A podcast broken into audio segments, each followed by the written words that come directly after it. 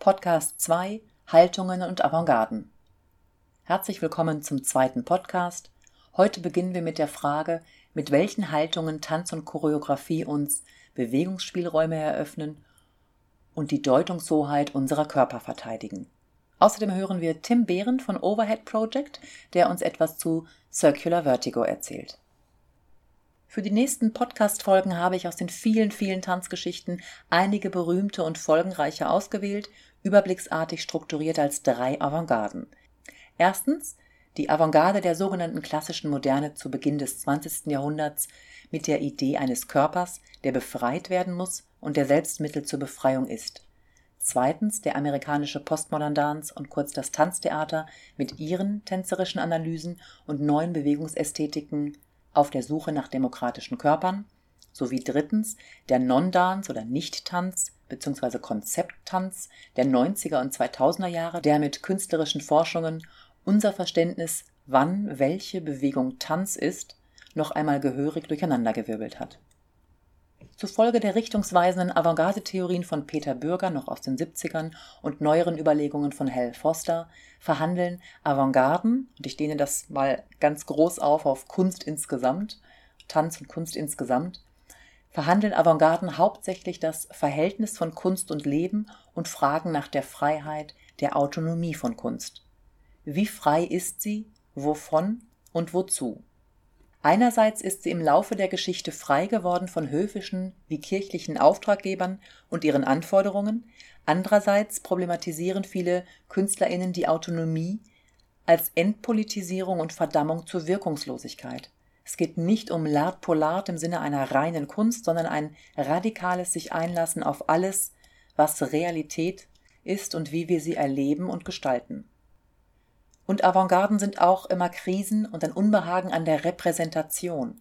Dazu ein Zitat der Kunst- und Museumspädagogin Eva Sturm. Zitat Das Entscheidende an der Repräsentation war seit je, wie und warum jemand in welcher Form dargestellt, abgebildet, vorgeführt, vergegenwärtigt wird. Welchem Zweck die Repräsentation dient und was dabei ausgeschlossen bleibt, das heißt durch Sichtbarkeit unsichtbar gemacht wird. Es geht um die Macht des Zusehengebens. Zitat Ende. Und so formulieren Avantgarden radikale und irritierende Kritik an herrschenden ästhetischen Idealen oder beschäftigen sich selbstreflexiv mit den eigenen Mitteln. Was sind Körper? Was kann eine Bewegung? Im Laufe der Geschichte kommen Themen wie Virtuosität oder auch der klassische Werkbegriff auf den Prüfstein und die Form eines abgeschlossenen Stückes wird um zahlreiche Formate erweitert, das, was Präsenz ist und nicht Repräsentation wird wichtig. Stichwort Performativität, dazu später mehr. Mit strukturellen, formalen und oder eher inhaltlichen Methoden wird fortwährend verhandelt, was kunstwürdig ist. Vieles vormals Schockierende und Neue wird durch Wiederholung zum Normalen, zum Standard und wird dann gegebenenfalls von einer nächsten Avantgarde-Bewegung auf den Kopf gestellt. Tanz zeigt Haltung. Tanz zeigt Haltung ethisch, indem Tanz kritisch und ästhetisch eingreift und ganz sprichwörtlich spielt er mit körperlichen, physischen Haltungen und schenkt uns immer wieder neue, andere Bewegungs- und Verhaltensmöglichkeiten. Eine Form, in der das geschehen kann, ist der Kreis. Tanzende haben zu allen Zeiten und an allen Orten im Kreis oder als Kreis getanzt vom Reigen über Bewegungschöre hin zu Volkstänzen oder auch der Kreis als Battlefield, als Kampfplatz, Zone des Respekts im Streetdance, beim B-Boying beispielsweise. Der Kreis schafft Gemeinschaft oder stellt das Individuum in den Mittelpunkt. Und vielleicht ist der Kreis auch ein Symbol für die Unendlichkeit des Tanzes. Und diese Urform spielt heute Abend auch eine Rolle. Dazu Tim Behren vom Overhead Project, der uns nun noch einen Blick hinter die Kulissen gewährt und einiges zu ihren Arbeitsweisen und zum Ausgangspunkt des heutigen Work-in-Progress-Showings erzählt. Ja, ich fange mal bei dem Titel an, Circular Vertigo.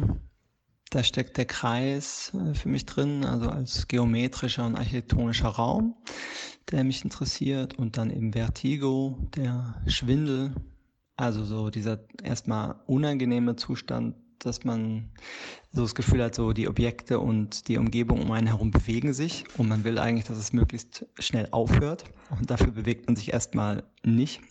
Also das ist so eine Art des Scharfstellens, irgendwie so eine Suche nach so einer Klarheit und wo auch so eine Transformation für mich drin steckt. Der Startpunkt für diese Arbeit ist erstmal eine Objektbegegnung, so nennen wir sie, also von der Performerin Mission Kim mit diesem mehr 100 Kilogramm schweren Pauschenpferd. Und das Objekt, das bringt natürlich erstmal so seinen ganz konkreten Kontext mit, den wir aber im Stück abstrahieren und schauen, wie transformiert sich dieses Objekt, aber auch der Raum und der Kontext ähm, ja, durch diese Be durch diese Begegnung und diese Bewegung eigentlich, die wir da herstellen. Und das hat uns zu vielen Inspirationen geführt, also an Bewegung und Haltung, so zum Beispiel aus dem Militär mit Hierarchien und so Machtfragen, aber auch also aus dem traditionellen Zirkus als so Populärkultur und mit dieser kreisrunden Manege, aber auch so ein bisschen mit der besonderen Rolle der Frau zu dieser Zeit, als äh, der Zirkus so ganz populär war. Dann haben wir uns aber auch inspiriert aus dem Tierreich mm, und aus dem Reitsport mit Dressurreiten und mit verschiedenen Regeln. Genau, das mal so als Inspirationen, die so im Raum für uns stehen. Ja, zu unserer Arbeitsweise oder vielleicht Herangehensweise. Also wir haben uns gefragt, also wie begegnen wir erstmal diesem Objekt? Ähm, und also wie beeinflusst es uns und, und unsere Art, uns zu bewegen oder auch wie wir uns im Raum bewegen.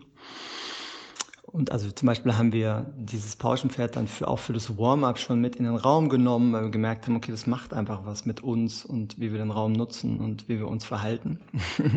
also sozusagen so ein, wir haben es so genannt, so ein Tuning äh, mit dem Objekt. Und also da ging es darum, weniger zu schauen, also was können wir dem Objekt aufzwingen, ähm, was können wir damit machen, sondern eher, wo beeinflusst es uns? Also wie und wo reagieren wir und auch quasi, wie können wir eigentlich koexistieren so mit diesem Objekt?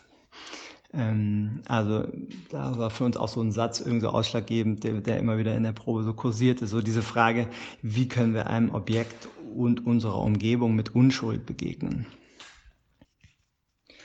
Ja, so viel erstmal, liebe Maren, liebes Publikum. Jetzt wünsche ich euch viel Spaß ja, bei diesem Einblick in diesen Arbeitsstand zu Circular Vertigo. Vielen Dank, Tim Behren. Und nun schließe ich zum Abschluss mich Tim Behren vom Overhead Project noch einmal an und wünsche auch Ihnen viel Spaß heute Abend.